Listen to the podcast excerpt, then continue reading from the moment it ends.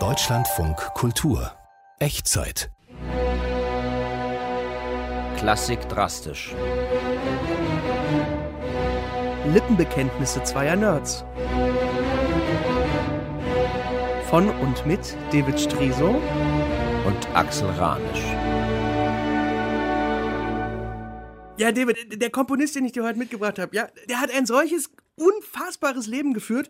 Die zentrale Musikerfigur des 19. Jahrhunderts eigentlich, dass ich mich immer schon gefragt habe, wenn wir den jemals behandelt in unserer Sendung, wie kriegen wir den in fünf, sechs Minuten? Weil er, weil er so alt geworden ist, oder? Auch, auch, auch. Ja? Und, und weil er sieben Leben auf einmal geführt hat. Aha, aha. Franz Liszt. Oh ja, ja, ja. Was sagt dir Franz Liszt? Franz Liszt, erstmal erste Assoziation, Franz Liszt war für mich immer eine unglaublich äh, einprägsame ähm, Physiognomie, ein unglaublich tolles Gesicht. Diese der hatte Haare, diese ne? tollen Und- Haare ja. bis ins hohe Alter, Ja. der sah so markant aus, hatte so eine tolle Nase, eben dieses markante Gesicht und, und, und zwar von jung an bis zum es, Greisenalter. es gibt auch diese mystische Totenmaske von ihm. Der hat irgendwas ausgestrahlt am Ende seines Lebens, irgendwas Magisches. Ja? Ja. Erstes Leben Wunderkind. Sein Vater wollte ihn zu dem zweiten Mozart machen. Mozart-Style, genau. Genau, hat ihn wirklich durch ganz Europa geschleppt, an jeden Königshof. Er hat gespielt. Er An, hat an, genau an den Orten, oder? An den genau Orten, die Orte, Mozart, wo ja, Mozart ja, ja. gastiert hat.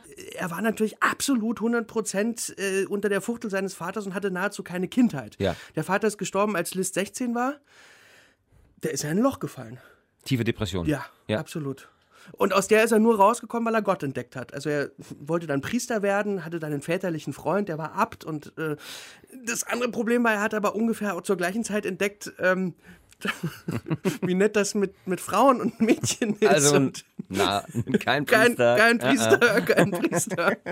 Hat nicht geklappt. Und, dann, und dann ist er zum Salonlöwen geworden, weil Ja, er der atemberaubendste Pianist. Ja. Unglaublicher Pianist gewesen. Also er muss der Pianist der Zeit gewesen Ja. sein. Und dann das nächste Leben, Komponist.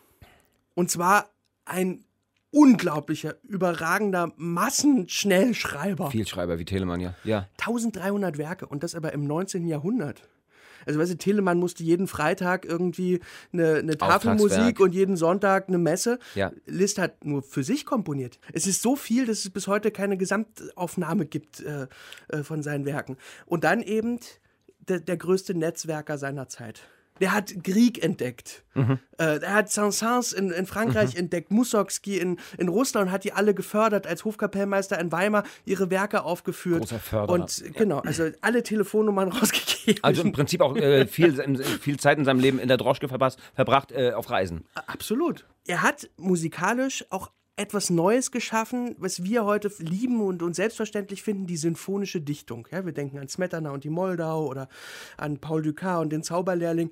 Liszt hat dieses Genre im Prinzip erfunden, weil er gesagt hat, die Musik ist nicht mehr absolut einfach nur Musik, sondern ich gebe der Musik einen poetischen Gedanken, der die Leute anregt, weiterzudenken.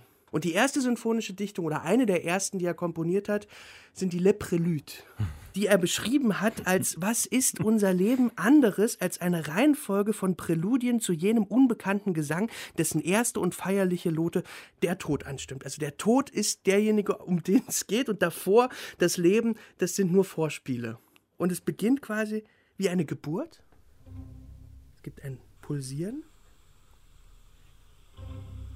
Dann gibt es drei Töne.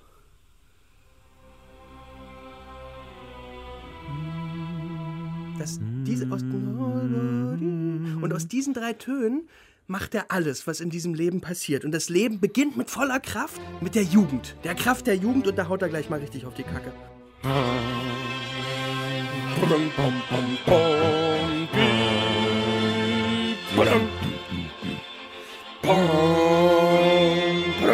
bom, bram, bi, bram. Dann die Liebe.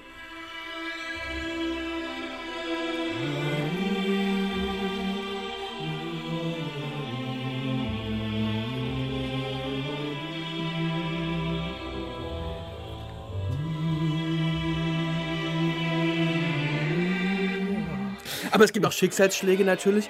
Das Leben, wenn es fortschreitet, ist nicht immer nur Hochgenuss und Freude und Liebe und so. Es ist auch Verlust und es ist Schmerz. Bam, bam, bam, bam, bam, bam, bam, bam, bam, bam, bam, bam, bam, bam, bam, bam. Es wird dissonant, die Stürme prallen aufeinander, aber Der Frieden kommt zurück, vielleicht im etwas gesetzten Alter. In Form der Natur? Die Vögelchen zwitschern. Der Bach fließt. Die Blumen blühen.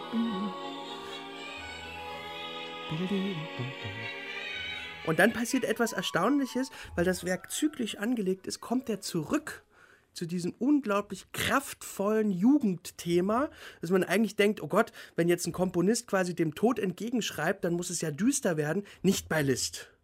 Bei Liszt klingt es wie eine Mit Pauken und Trompeten Siegesfanfare. dem Ende entgegen.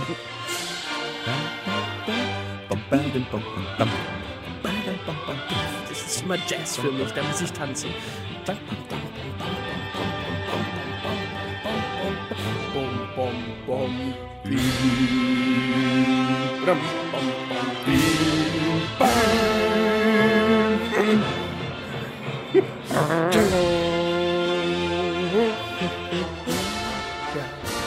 Und so endet es, so groß es nur kann. Dieses letzte Thema, die Fanfare, das haben leider die Nazis missbraucht. Als Wochenschau, Ja. äh, als Wochenschau-Thema. Genau, immer wenn die, wenn die Siege der deutschen Armee verkündet wurden, gab es halt in der Wochenshow dieses, dieses Musikstück. Äh, da konnte nun Liszt eigentlich gar nicht für. Der ist 1886 gestorben. Aber das Stück ist damit verbunden. Viele denken an die Wochenschau. Man kann es nicht ignorieren. Aber man sollte Man es. sollte es. Danke, lieber. Bitteschön.